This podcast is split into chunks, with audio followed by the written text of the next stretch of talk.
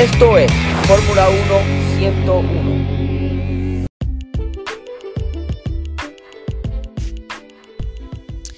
Hola, bienvenidos a otro episodio de Fórmula 1 101. Mi nombre es Mariceli y hoy hablaremos un poco y conoceremos sobre la organización que se encarga de las reglas en la Fórmula 1 y también sobre quiénes deciden dónde se van a llevar a cabo o cómo se organizan cada carrera a lo largo de la temporada.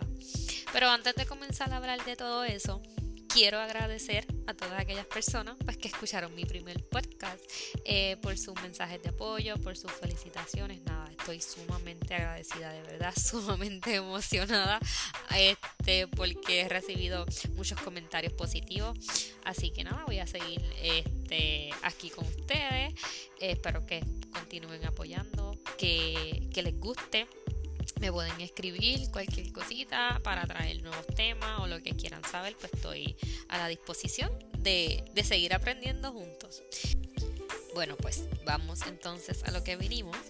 Este, como todo el mundo sabe, cada deporte pues tiene que tener unas reglas y una estructura para que funcione y se den las cosas bien, porque si no pues se formaría un caos. Pues la Fórmula 1 pues sí es un deporte complejo, eh, un deporte de riesgo y necesita pues su regla para que funcione bien. Pues la FIA, que es la Federación Internacional de Automóvil, es quien se encarga de redactar y regular las reglas para la F1. No solo de la F1, sino de otras competiciones, pues que después podemos hablar de ello. Que por cierto, hay una competición de mujeres. Se llama la W Series. Hace muy poco pues que se originó, tuvo inicio como en el 2019, pero luego hablamos de eso, pero eso es un buen camino para aquellas mujeres que les guste todo lo del automovilismo. Pero volviendo a la FIA, nada, la FIA funciona como un árbitro, un tipo de árbitro en unas competiciones.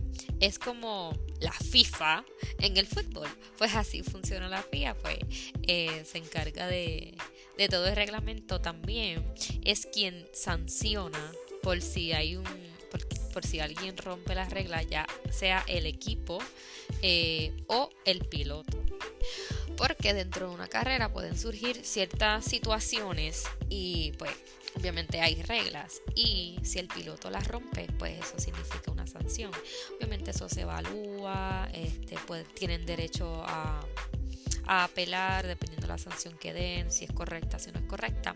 Pero nada, para eso está la FIA, para este que se siga un reglamento y tanto los equipos como los pilotos tienen conocimiento de ese reglamento y para eso se da para que se lleven bien a cabo las cosas.